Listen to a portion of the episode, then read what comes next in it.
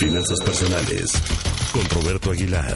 Las finanzas nos harán libres. Así las cosas. Pero, pero usted es un genio de las finanzas. Roberto Aguilar, buenos días.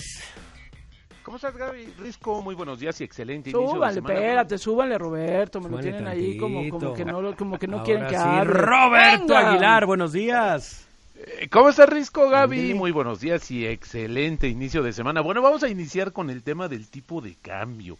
Ya se nos regresó a los niveles de 19 pesos. ¿Por qué? 19.05 está cotizando. Bueno, está generando una verdadera preocupación lo que sucedió desde la semana pasada con este Silicon Valley Bank, que quebró, ya lo intervino el gobierno, pero también hay otro banco de Nueva York y esto es un tema que podría, bueno, a pesar de que el gobierno está haciendo, de Estados Unidos está haciendo todo lo posible porque no se genere un riesgo sistémico, es decir, que afecte a todos los bancos, pues la desconfianza de los inversionistas está permeando no solamente en Estados Unidos, también en Europa. Los bancos están perdiendo. Y esto tiene que ver, es un poco complejo porque este banco atendía a las empresas, a las startups y era una, un- un- una, una variedad o un banco muy sui generis también, pues han eh, hecho decisiones de inversión que ahora con el aumento de las tasas de interés en Estados Unidos pues le ocasionó pérdidas que trató de subsanar, que no pudo y eso generó también desconfianza y una salida masiva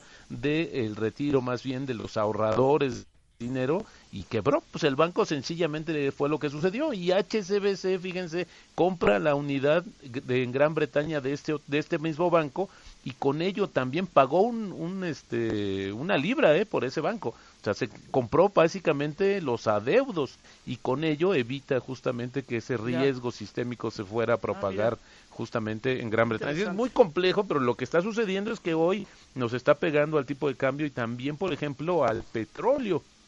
Este está perdiendo ya más de 3 dólares la referencia. Así es que bastante convulsionados los mercados financieros. Sí, y bueno, lo más importante es que nos regresa, decía yo, el tipo de cambio ya a los niveles de 19 pesos por dólar. Sí, qué cosa, ¿eh? Sí, este tema de los bancos, porque sí, habíamos hablado del de Silicon, pero está este que se llama Signature, ¿no? El Signature Bank, este que dices. De otro. Nueva York. Sí, exactamente. es toda una historia ahí compleja, la verdad, pero bueno. Pues gracias, quiero Roberto, que tengas un bonito inicio de semana. Igualmente, Gaby Risco, muy buenos días. Abrazo. Buenos días, es Roberto Aguilar, lo pueden seguir en arroba Roberto AH